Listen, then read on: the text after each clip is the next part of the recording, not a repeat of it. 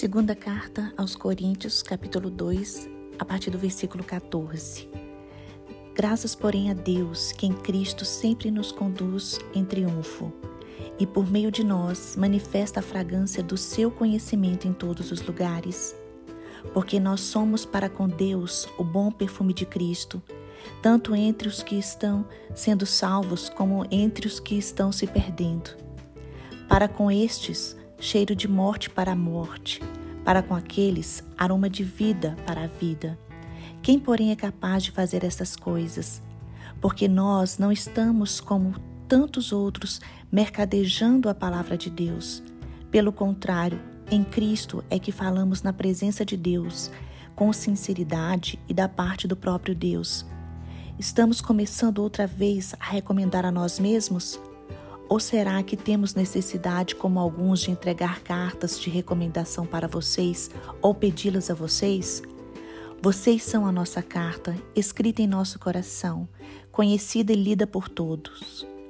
Vocês manifestam o que são carta de Cristo, produzida pelo nosso ministério, escrito não com tintas, mas com o Espírito de Deus vivo, não em tábuas de pedras, mas em tábuas de carne, isto é, nos corações.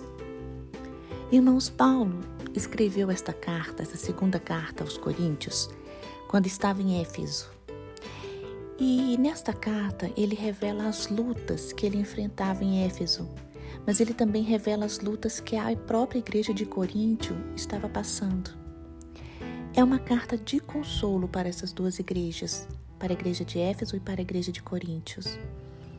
Ele fala também da doutrina da nova aliança. Na nova aliança, tudo depende de Deus. O poder vem de Deus, nada depende de nós. O Espírito Santo nos dá poder para uma vida vitoriosa. Aqui Paulo dá graças a Deus não porque não tinha lutas ou problemas, mas baseado na nova aliança, ele dá graças a Deus. Irmãos, a despeito dos problemas, da crise econômica ou do Covid-19, devemos ter um otimismo indestrutível, dando sempre graças a Deus. Se temos como fundamento a nova aliança, somos sempre conduzidos em triunfo em Cristo Jesus. Somos mais do que vencedores se estamos em Cristo. Se você está em Cristo, pode afirmar que todas as coisas colaboram para o bem daqueles que amam a Deus. Se você está em Cristo, está escrevendo, Deus está escrevendo os capítulos da história da sua vida.